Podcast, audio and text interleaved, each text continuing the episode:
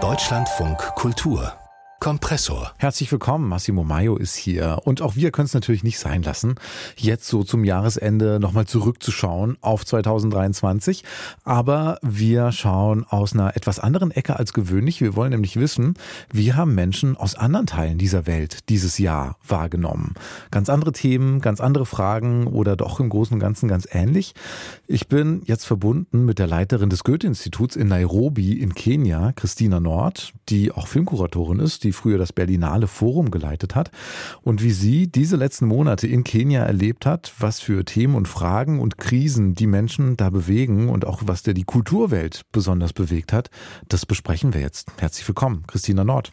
Danke. Ich freue mich, dass ich hier sein kann.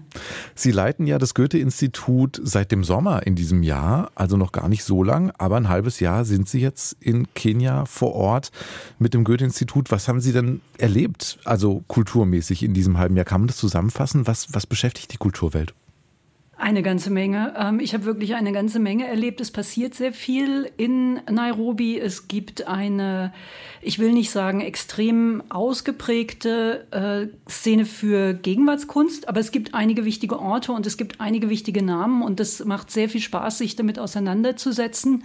Was die Gegenwartskunst angeht, ähm, ist wirklich einiges los. Es gibt äh, sehr interessante Orte, zum Beispiel das Nairobi Contemporary Arts Institute. Da ist zurzeit eine Ausstellung, die ganz wunderbar ist, von einer kenianischen Künstlerin namens Schelenge van Rampelberg. Der Name klingt vielleicht etwas unkenianisch. Es ist ein belgischer Name, es ist der Name ihres Ex-Mannes. Schelenge van Rampelberg macht Holzskulpturen und Holzschnitte vor allen Dingen, ist, ähm, hat sich das alles selbst beigebracht, kommt aus einer Gegend im Süden von Kenia, wo der Begriff, das hat sie kürzlich in einem Interview erzählt, der Begriff Künstlerin überhaupt nicht existierte, mhm. aber gleichzeitig natürlich sehr viel Praxis existierte im Umgang mit Materialien, mit Holz und anderen mhm. Materialien. Und sie hat dann einfach in ihrem Garten angefangen zu arbeiten und die Sachen auch ganz lang erstmal niemandem gezeigt und irgendwann angefangen, sie zu zeigen. Und Sie sind in so einem Mischverhältnis aus gegenständlich und abstrakt, das mir sehr, sehr gut gefällt. Und ich weiß, dass ich bei, als ich bei der Eröffnung war, das war, glaube ich, Ende November, da war äh, sozusagen die gesamte nairobische Kunstszene dort sehr beeindruckend. Ja, sehr spannend. Das sind, äh, ist natürlich ein Blick, den wir hier gar nicht haben. Ich kann mir vorstellen, dass äh, hier in Deutschland wahrscheinlich kaum jemand Chelenke von Rampenberg kennt. Ja, den Namen merken wir uns. Und ich kann ja vielleicht mal aus deutscher Perspektive fragen, weil wenn man hier in Deutschland auf dieses Jahr kulturmäßig zurückblickt, dann äh, kommt man eigentlich nicht drum rum, auf den 7. Oktober zu gucken. Ja. Terrorangriff der Hamas auf Israel, die Reaktion Israels darauf, das hat, glaube ich, die Kulturwelt hier äh, so gespalten, wie wir es vorher kaum gekannt haben. Harte Fronten, die sich da begegnen. Wie ist das in Kenia? Wie nehmen Sie das wahr? Welche Rolle spielt dieser Krieg im Nahen Osten da in der Kulturwelt? Spielt er eine Rolle? Ja, er spielt eine große Rolle. Er spielt wirklich eine große Rolle. Seit dem 7. Oktober hat sich hier einiges wirklich auch für mich in meiner Wahrnehmung und in meinem, in meinem anfänglichen Enthusiasmus verschoben. Also ich schaue jetzt auf manche Sachen vielleicht etwas skeptischer und zurückhaltender. Es spielt eine große Rolle. Ähm, vielleicht kann ich erstmal skizzieren, wie so die Regierung sich aufstellt. Hm.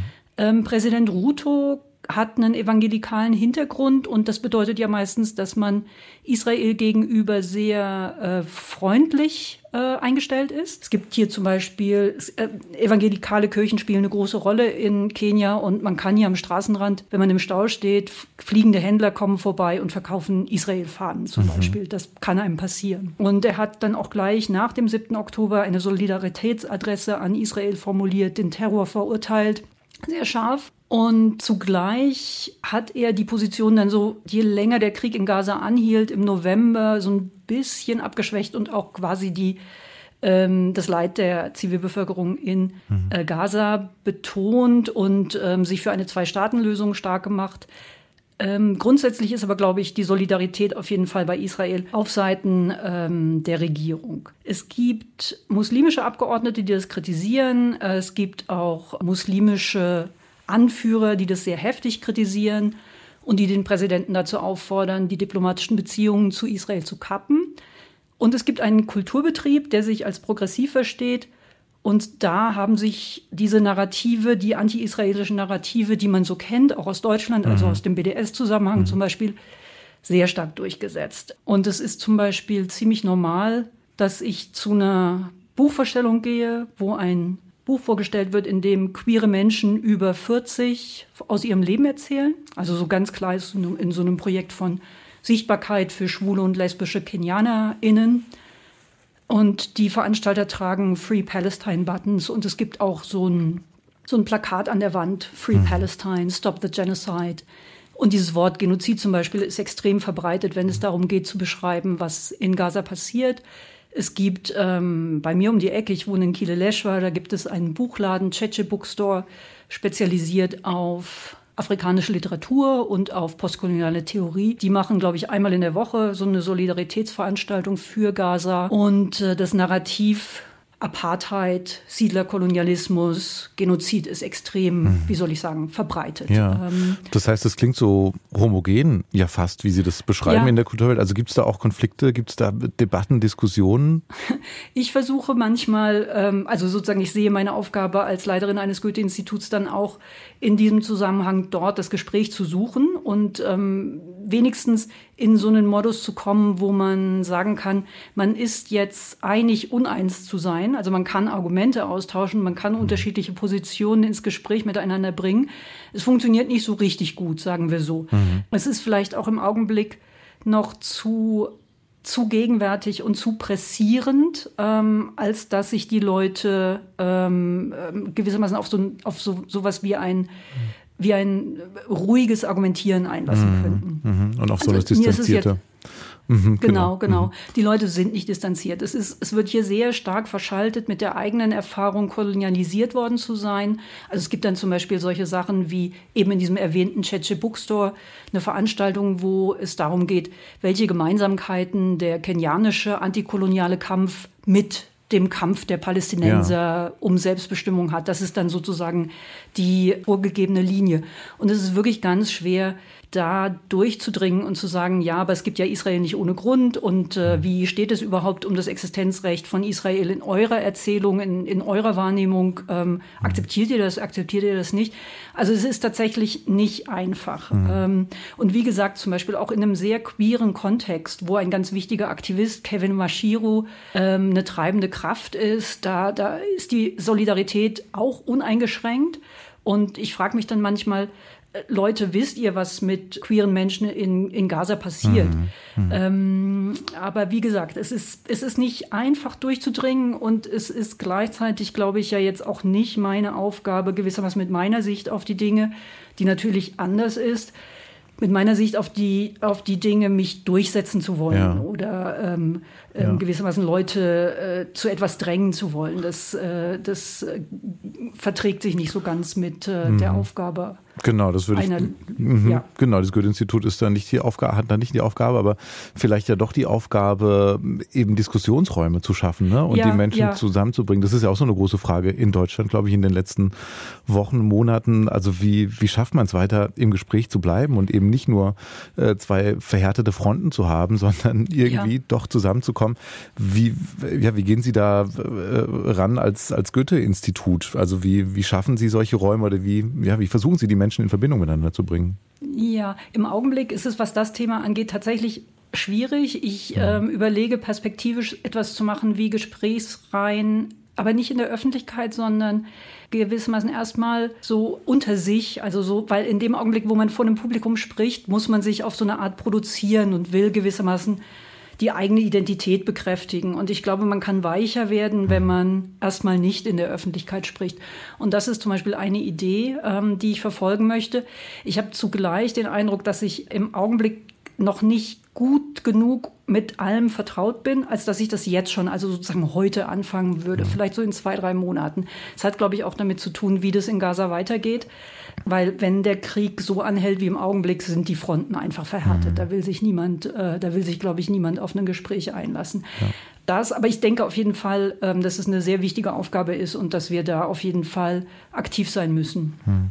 Und ich finde spannend, dass Sie sagen, dass Sie, also einerseits beschreiben Sie ja die Kulturwelt einigermaßen homogen eben pro-palästinensisch und gleichzeitig beschreiben Sie ja die, die politische Haltung und vielleicht auch sonst die gesamtgesellschaftliche. Das wäre meine Frage. Also gibt's, sonst gibt es ja auch viel pro, pro-israelisches in Kenia scheinbar. Wie mhm, geht das denn mhm. zusammen? Gibt es da Konflikte, Diskussionen in der breiteren Öffentlichkeit über die Kulturwelt hinaus? Ähm, also das geht dann zum Beispiel so zusammen, dass die Leute aus der Kulturwelt sich darüber beschweren, wie heftig pro-palästinensische Solidarität in Kenia unterdrückt wird. Da gab es zum Beispiel kürzlich einen Artikel in The Elephant, der vorher auch schon auf einer anderen Website erschienen war. Africa is a Country heißt diese Website, ziemlich ironisch. Und äh, da wird es dann beschrieben, wie, äh, wie äh, repressiv äh, dass die kenianischen Behörden reagieren, zum Beispiel auf Proteste, die äh, vor der israelischen, ich weiß nicht mehr, nee, vor der US-amerikanischen Botschaft stattfinden sollten. Mhm wo ich, mich, wo ich mir gleichzeitig auch denke, das ist ja auf so eine Art auch logisch, dass Proteste vor der US-amerikanischen Botschaft nicht so ohne weiteres stattfinden können. Das ist, glaube ich, in keinem Land der mhm. Welt so ohne weiteres möglich. Mhm. Also das ist dann, ist, sozusagen, es existiert als Reibungspunkt und als Abspaltung. Ähm, man begreift sich als progressiv und deswegen ist man mhm. ohnehin gegen, gegen die Regierung. Und ähm, dann gibt es manchmal so Momente, ähm, ich hatte ein Gespräch mit einem Fahrer, der ähm, evangelikal ist und ähm, auch immer, der war ganz schockiert vom 7. Oktober, extrem schockiert ähm, und ähm, hat dann aber hinterher mit jemandem, der aus einer somalischen Familie kommt, gesprochen, der eine ganz andere Perspektive hatte. Und dann fragte er mich, wie ich das einschätzen würde. Und äh, das, da, da merkte man, wie so gewissermaßen der Konflikt in, in einer Person ist, die jetzt nicht den Bildungshintergrund hat, den ähm, Universitätsabsolventen und Absolventinnen haben.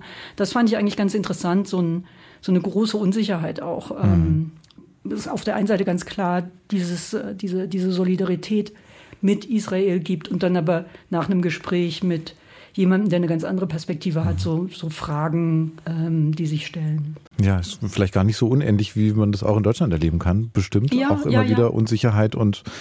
Genau, die Frage, ja, wie, wie ordnen wir das ein? Muss man sich positionieren? Ja.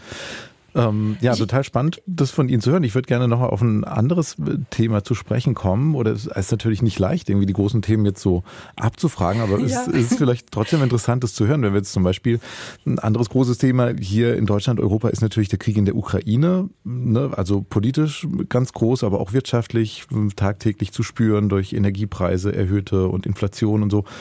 Ist das denn ein Krieg, der in Kenia auch eine Rolle spielt oder ist es doch zu weit weg, als dass er jetzt so wirklich die Kulturwelt oder überhaupt die Menschen irgendwie anfasst? Er spielt auf jeden Fall eine Rolle, insofern die Preissteigerungen, die das Land erlebt und die äh, wirklich ziemlich massiv sind, also gerade zum Beispiel Benzin ähm, ist sehr verteuert worden in den letzten Monaten. Solche Preissteigerungen, auch die ganze Situation mit dem Getreide, das ist ja in Ostafrika ein wichtiger Faktor, dass man Getreidelieferungen braucht, um die Nahrungsmittelsicherheit zu gewährleisten. Und wenn die Getreidelieferungen nicht kommen, dann, dann, dann gibt es hier tatsächlich große Schwierigkeiten. In Kenia vielleicht weniger, aber in anderen Ländern, in Äthiopien zum Beispiel, durchaus. Und im Norden von Kenia denke ich auch. Ähm, es spielt aber vor allen Dingen da eine Rolle, wo die Leute sich darüber beschweren, dass die Preise steigen und ähm, dass das ja auch mit diesem Krieg zusammenhängt. Ähm, es gibt manchmal vielleicht auch so eine Wahrnehmung der Enttäuschung, dass in dem Augenblick, wo in Europa ein Krieg ist, dass so, ähm, so viel Aufmerksamkeit beansprucht und bekommt, mhm. während äh, wenn in Afrika ein Krieg ist, ähm, mhm. in der Regel sehr viel weniger Aufmerksamkeit äh, an den Tag gelegt wird. Also da so blickt man auf die, die, die Weltaufmerksamkeit sozusagen. Das nimmt man dann wahr, dass das genau. global anders wahrgenommen ja. wird. Ja. Und die eigene ja. Aufmerksamkeit in Kenia, also gibt's also die Medien in Kenia oder sowas, sind die dann äh, hängen die sich an die globalen äh, an die globale Aufmerksamkeit ran oder ist, wird es dann nochmal anders diskutiert? Wie gesagt, also Ukraine ist, glaube ich, in erster Linie, wird diskutiert vor dem Hintergrund der Preissteigerung mhm. und was das mhm. bedeutet ähm, für Kenianer und Kenianerinnen, die, äh, das arbeiten ja sehr, sehr viele Leute in der informellen Ökonomie, das heißt, sie haben keine Festanstellung und es leiden wirklich viele Leute darunter, mhm. dass die Preise steigen. Ähm, die steigen jetzt sicherlich nicht nur wegen dieses Kriegs, sondern auch aus anderen Gründen, mhm. aber das ist eine Wahrnehmung. Mhm. Ähm, und äh, es ist jetzt auch nicht so, zum Beispiel, ich würde dann sagen, man müsste sich hier ja eigentlich wahnsinnig für den Krieg im, für den Bürgerkrieg im Sudan interessieren. Ja. Das ist aber nicht wirklich der Fall. Also mhm. Ähm, Im Augenblick ist es tatsächlich so, dass wenn es um Krieg geht, dann geht es um Gaza. Ähm, mhm, das ist ja. so hier der, also wenn ich, wenn ich mir, es gibt so eine Wochenzeitung, The East African, und da sind die Meinungsspalten ganz oft rappelvoll mit vier Beiträgen zu Gaza, mhm. nicht nur einer. Ähm, und die haben eigentlich alle denselben Tenor. Ja. Ja. Ähm, also wie gesagt, so ne, die Ukraine spielt nicht so eine riesige Rolle. Ein anderes Thema, unter dem die Menschen ja vielleicht auch ganz unmittelbar leiden, ist die Klimakatastrophe. Ja die in Kenia, glaube ich, schon nochmal anders zu spüren ist als in Deutschland. Also ja. in Deutschland ist es ja auch so mit dann irgendwie äh, Dürre in Anführungszeichen, aber nochmal ganz mhm. anders, als es äh, in Kenia ist. Und ich würde sagen, in Deutschland ist da, glaube ich, im letzten Jahr vielleicht gar nicht so viel passiert, weil die anderen Themen und Krisen dann doch irgendwie so sehr im Vordergrund waren. Wie ist das in Kenia? Wie wird Klimakrise in Kenia diskutiert oder wird es in diesem Jahr diskutiert? Wie präsent ist das? Ja, es ist extrem präsent. Äh, es wird sehr intensiv diskutiert und auch auf ganz vielen Ebenen, also von höchster Regierungsebene bis zum Alltagsgespräch Talk of the Town. Und es hat sehr, sehr viele Facetten.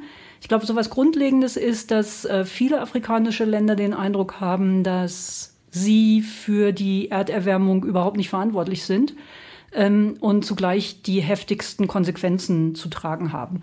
In Kenia heißt es zum Beispiel, dass in, im Norden eine ganz, ganz lange Dürre herrschte. Die ist jetzt kurz unterbrochen worden von sehr heftigen Regenfällen. Dann gibt es dann gleich Überschwemmungen. Ähm, die gab es nicht nur im Norden, sondern auch an der Küste, auch mit Todesopfern. Ähm, und durch so eine Dürre in, einem, in einer Gegend, wo ähm, die Menschen von Viehzucht leben, entstehen sehr viele Konflikte, ähm, weil das Vieh nicht genug zum Fressen hat, weil nicht genug Gras wächst, weil die Hirten dann in die Gebiete von anderen Hirten eindringen, weil es Viehdiebstahl gibt und es mündet schnell in bewaffnete Konflikte. Das ist zum Beispiel eine Situation im Norden von Kenia. Und es gibt eine kleine Regenzeit, die hat eigentlich immer im Oktober stattgefunden und in diesem Jahr zum Beispiel war sie eher im November und auch jetzt noch so ein bisschen, aber nicht mehr viel.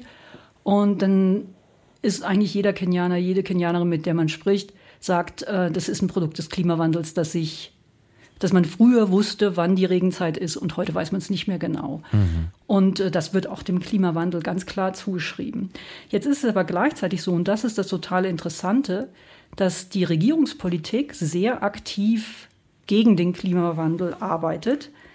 Kenia ist ganz vorbildlich in vielerlei Hinsicht. Ähm, jetzt schon Energiegewinnung zu 90 Prozent über erneuerbare Energien. Ähm, das ist ja wirklich sehr stark. Jetzt ist es aber gleichzeitig nicht so, dass alles toll wäre. Es gibt so große Infrastrukturprojekte, deren Umweltimpact schon ziemlich heftig ist. Ähm, es gibt in Lamu, das ist eine Insel im Indischen Ozean, äh, ziemlich dicht an der Küste, eine traumhaft schöne Insel. Und da gibt es Lamu Port, das ist ein Tiefseehafen, ein extrem ehrgeiziges Projekt, ähm, es sollte verbunden werden mit einer Ölpipeline, sodass Südsudan die Ölvorkommen äh, exportieren kann, ohne über den Sudan gehen zu müssen. Und deswegen ist so ein bisschen unglaublich so ein Megaprojekt, das für ein sehr, ähm, sehr tolles Ökosystem mit Korallenriffen und äh, einer fantastischen Mangrovenlandschaft sehr schädlich ist. Mhm ob das tatsächlich äh, funktioniert oder nicht. Ähm, und im Augenblick sieht es tatsächlich eher so aus, als würde es nicht funktionieren. Also wie, es gibt solche Großprojekte, ja. die deren Umweltwirkungen eigentlich sehr fatal sind. Hm. Also widersprüchliche äh, Bewegungen sozusagen, die da zusammenkommen. Genau wie man es auch von hier kennt, wobei ich das schon eindrücklich finde, wie Sie das beschreiben, was da für den Klimaschutz getan wird, wo ja, wo man vielleicht ähm, sich auch hier in Deutschland sich das eigentlich wünschen würde, dass es ja. hier auch so wäre. Spannend, auf diese großen Themen mit Ihnen zu schauen. Ich würde äh, zum Schluss noch einmal äh, auch noch mal kultureller gucken und auch auf die Filmwelt schauen, weil Sie ja selbst auch, Sie, Sie sind ja Filmkritikerin, Filmkuratorin, Sie haben bei der Berlinale für ein paar Jahre das Berlinale Forum geleitet, beschäftigen sich viel mit Film. Was, wie nehmen Sie das denn in Kenia wahr, die Filmwelt? Also wenn ich jetzt auf Deutschland gucke, würde ich sagen, dieses Jahr war extrem geprägt von alles überstrahlenden US-Produktionen wie Barbie und Oppenheimer zum Beispiel. Ähm, war das in Kenia auch präsent, zum Beispiel diese zwei ja. großen Filme? Ja, ja, ja, ja. Barbenheimer war auf jeden Fall auch hier ein mhm. Phänomen und der Begriff zirkulierte auch. Ähm, und es war in der Zeit, als die beiden Filme ins Kino kamen, tatsächlich so Talk of the Town. Hast du Barbie schon gesehen? Hast du Oppenheimer schon gesehen? Und es wurde eigentlich auch sehr positiv aufgenommen. Ähm, man muss sich, man kann jetzt nicht davon ausgehen, dass es hier so ein Feuilleton, so eine Feuilletonlandschaft gibt wie in Deutschland. Das heißt, es gibt jetzt nicht so wahnsinnig viele Filmkritiken, die in den Zeitungen erscheinen. Nichtsdestotrotz gab es so einige und ähm, da kam Barbie gerade und Oppenheimer auch, kam eigentlich sehr gut weg. Bei Barbie gab es manchmal so zarte Hinweise darauf, dass das Referenzsystem schon sehr klar Hollywood ist und dass man, wenn man das aus ostafrikanischer Perspektive sich anschaut, dass es ganz gut ist, wenn man einigermaßen Bescheid weiß über das Referenzsystem Hollywood. Ähm, und äh, das, äh, wenn Sie sich erinnern, das geht ja los mit dieser Kubrick-Referenz. Ähm, mhm, mhm. und ich weiß nicht ganz genau, ob sich das jedem erschließt, der das äh, hier im, im Multiplex ja. schaut. Mhm. Ähm, und es gibt, glaube ich, dann auch so eine leise Skepsis insgesamt gegenüber ähm, all diesen Produkten, die aus den USA oder aus Europa kommen und die dann auch kenianische Kinderzimmer äh, prägen und die ja möglicherweise dann auch mit Schönheitsidealen mhm. arbeiten. Natürlich hat Mattel das Schönheitsideal inzwischen ausdifferenziert, aber vor, als ich Kind war, war das nicht so. Mhm. Ähm, und ähm, dass man da eben so eine weiße, blonde Schönheit äh, angeboten bekommt, mit der man sich hier natürlich nicht identifizieren kann. Ja. Das sind so leise kritische Stimmen mhm. gewesen, aber der, der, das, was man ähm, an Feminismus erkennen kann in Barbie, wurde sehr positiv mhm. aufgenommen. Und wie gesagt, es war so eine Weile lang Talk of the Town. Und gibt es dann eine eigene kenianische Filmwelt, die da ja. dagegen hält und eine einfach, genau, natürlich an, eigene große Filme macht, die dann Talk of the Town sind? Es gibt auf jeden Fall äh, Serien, die Talk of the Town werden. Und es gibt natürlich auch Filme, die Talk of the Town sind. Ähm, eine Serie, die gerade lief auf Netflix, als ich kam, war ähm, Country Queen, wenn ich mich nicht täusche. Mhm. Und da ging es um eine Frau, die aus Nairobi zurückgeht ins Dorf und äh, da dann so allerlei Schwierigkeiten zu bewältigen hat. Ähm, einen ehemaligen Geliebten wieder trifft, äh, selbst gerade einen Geliebten hat, der äh, mit einer reichen Frau verheiratet ist und in dem Dorf soll eben auch so ein eine große Goldmine errichtet werden. Und äh, da geht es dann auch um solche Umweltfragen, Umweltschutzfragen, um mhm. Fragen von Protest dagegen und Repression des Protestes. Das war ein ziemlicher Aufreger, als ich kam. Und insgesamt äh, scheinen mir ja auch die ähm, jetzt nicht nur diese großen Serienplattformen oder die großen Video-on-Demand-Plattformen wie Netflix sehr darauf bedacht zu sein, äh, Angebote für ein afrikanisches Publikum zu unterbreiten, ähm, sondern auch kleinere Plattformen. Und da passiert schon so einiges. Und ich denke mir im Goethe-Institut natürlich auch, dass ich gerne gerade mit, meiner, mit meinem Filmhintergrund dafür sorgen möchte, dass mhm. wir einen Raum anbieten, wo man Filme gucken kann, die jetzt nicht ähm, mhm diese typischen Mainstream-Filme sind. Ja, sehr spannend von Ihnen zu hören. Auch, also ich finde, sowas sollte man sich unbedingt merken. Dann sowas wie Country Queen, was Sie gerade erzählt haben, das äh, macht mich dann total neugierig und ich glaube, das könnte auch für ein deutsches Publikum spannend sein und auch die Künstlerin, die Sie ganz am Anfang erwähnt haben. Celenke von Rampelberg? Celenke van Rampelberg. Genau, genau. Van Rampelberg. Ja, auch ein Name, den wir uns hier vielleicht merken können. Ja, sehr spannend mit Ihnen zu sprechen und Ihre Perspektive zu hören aus der Kulturwelt in Nairobi und auch, äh, ja, wie in Nairobi geschaut wird auf die Themen, die uns hier in Deutschland irgendwie tagtäglich beschäftigen. Christina Nord, Leiterin des Goethe-Instituts in Nairobi, vielen Dank für Ihre Perspektive auf 2023. Ich danke Ihnen. Ja, ein Teil von unserem Jahresrückblick hier im Kompressor-Podcast. Empfehlen Sie uns gerne weiter. Wir erscheinen auch jetzt zwischen den Jahren jeden Werktag mit einer neuen Folge und auch mit ziemlich vielen Jahresrückblicken.